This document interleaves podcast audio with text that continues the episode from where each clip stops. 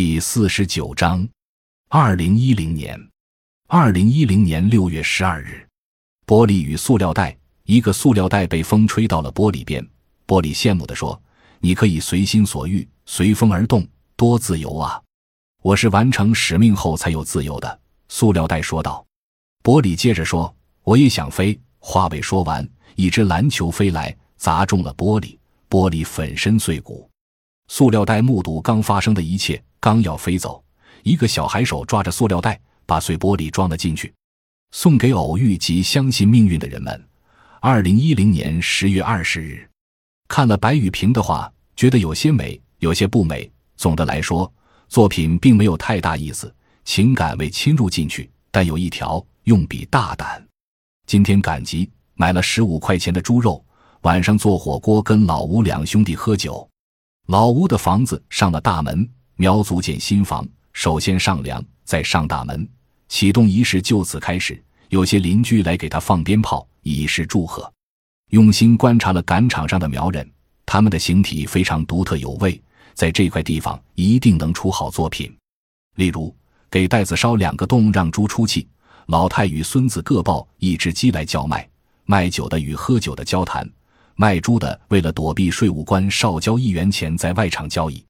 这地方太有趣了，无论做什么作品，都将是伟大的作品，令世人及后人感动的作品。以后这些场景将不会再现。画画讲究酣畅淋漓，跳开对象，进而产生心中的形色感受。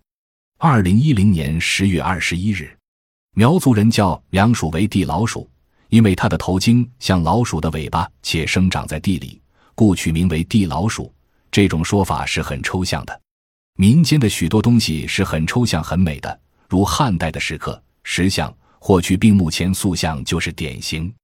首先，可能得有抽象的形，再通过与真实的形象结合，就能创造出新的美的东西。天开始冷起来，有点掉鼻涕了。吴有宝的家里虽黑、满、杂，但却有序，每一个东西都有其实用的地方。都充满亲切朴拙的味道。罗中立的巴蜀人十分夸张，道具人物全都很矮，着重强调形体。这里的东西并不需要组合，直接说清楚、讲明白就好了。直叙的表达是最好的。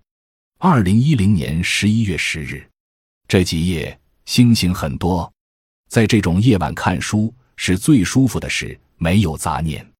老婆躺在旁边，心很平静。书想看多晚就多晚，觉想睡多久就多久，没有负担。黄永玉自小看书，了解自己想要的或不想要的，而我呢，却是在十七八岁才知道自己想要什么，将来要干什么。不知不觉已过去了十几年，每次看到阳光从门口走到屋里，都觉得时间太快。今晚看了黄永玉自述这本书，因为要送人，所以必须把它看得差不多才行。